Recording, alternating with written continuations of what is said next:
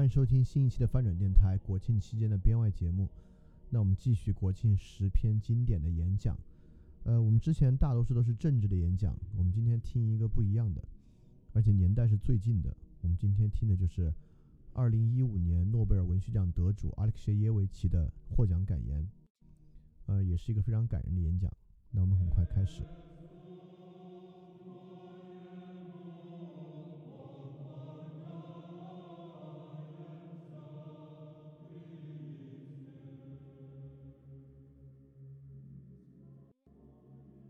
并不是一个人站在这讲台上，还有一些声音围绕在我身边，数以百计的声音。从童年开始，他们就一直在我身边。我在农村长大，小时候我们喜欢在外面玩耍，但每当夜幕降临，劳累了一天的村妇们就聚在农舍边的长凳上讲故事。他们的声音像磁石一样吸引着我们。他们都没有丈夫，也没有父亲或兄弟。第二次世界大战之后，我们村里几乎就见不到男人。战争期间，四分之一的白俄罗斯人丧生，有的是死于前线，有些死于后方和游击队的战斗。战争结束后，我们这些孩子生活在女人的世界里。我印象最深的是女人谈论爱，而不是死亡。他们会讲述心爱的男人上战场前的一天是怎样和他们告别的，他们会谈论如何等待男人回家。他们仍然在等待。很多年过去了，但他们继续等待。我在乎他失去了胳膊还是腿。我会背着他，没有胳膊，没有腿。我想我童年就知道什么是爱了。福楼拜称自己是人们的笔，我会说我是人们的耳朵。当我走在街上，记录下听到的各种词汇、短语和感叹时，我都会在想，有多少小说就这样悄无声息地消失了呀？消失在黑暗中。人们还不能捕捉生活中的对话，把它作为文学记录下来，因为我们不懂得去欣赏这些对话。也不会因为读他们而感到惊讶或者快乐，但他们却让我着迷，甚至俘虏我。我喜欢人们交谈的方式，我喜欢寂寞的人生，这是我最大的爱好和激情。通往领奖台的路很长，几乎有四十年那么长，经过一个又一个的人，一个又一个的声音。说实话，我没有力量坚持走下去。很多次，人们让我震惊，让我恐惧。我体会过狂喜和厌恶，我也曾忘记听到的东西。回到无知的状态，然而我也一次又一次看到人的美好，为此喜极而泣。我生活在一个从小就教我们死亡的国家，我们被告知人的存在就是为了奉献，为了牺牲自我。我们被教导用武器去爱别人。如果成长在另一个国家，我不可能走这条路。邪恶既残忍，你必须对它免疫。我在刽刽子手和受害者中长大，即使我的父母活在恐惧中。他们也没有告诉我们这些，通常他们什么也不说。邪恶时刻在注视我们。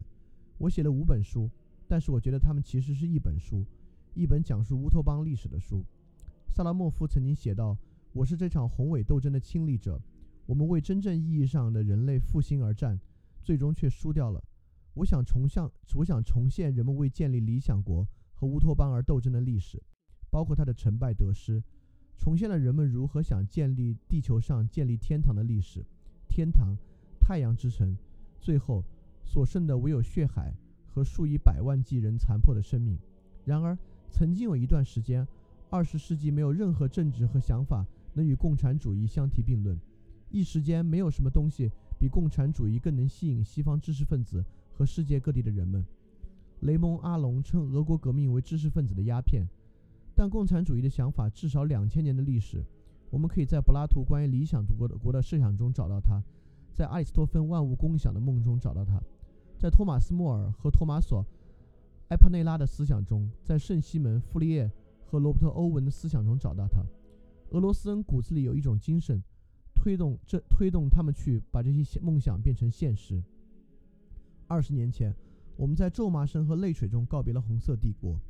我们现在可以更加从容地看待过去，这是很重要的，因为关于苏联的社会主义争论还没有平息。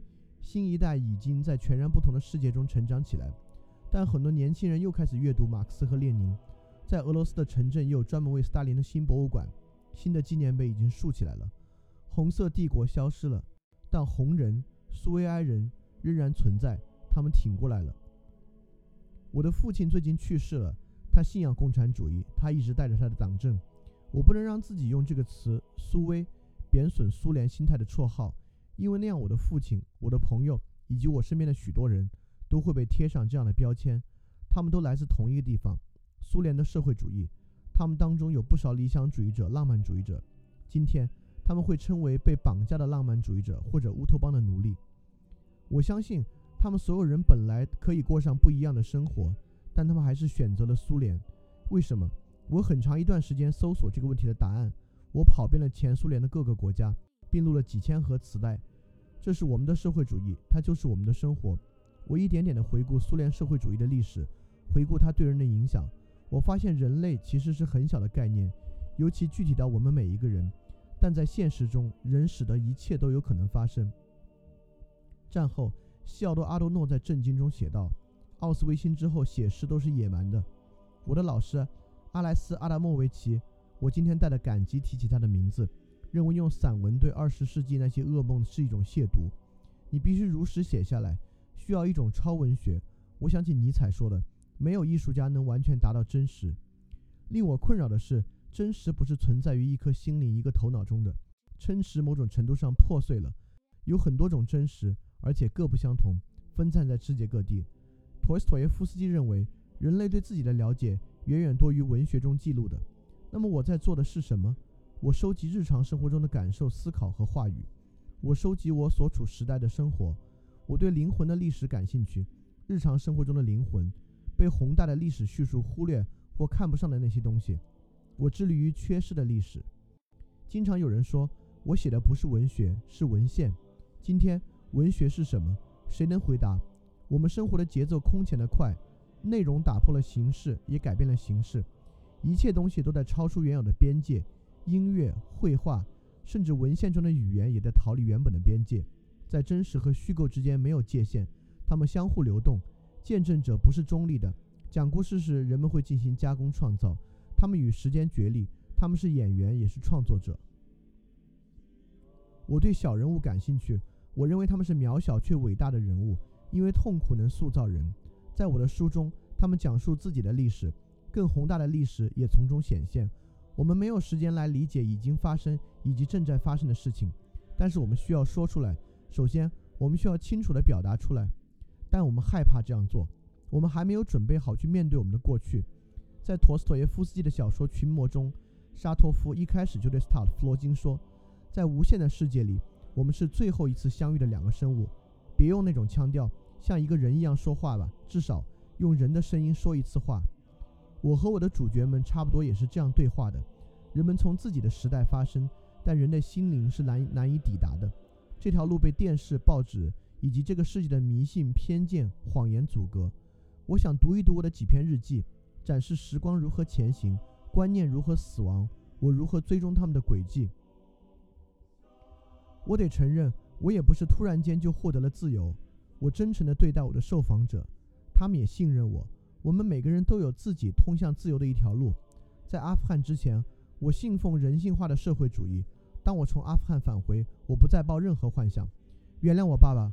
我对父亲说：“你从小教我信仰共产主义，但当我看到那些年轻的孩子，就像你和妈妈教的那些苏联的学生，他们在外国杀死无冤无仇的人，这已经足够让你们的教导化为灰烬。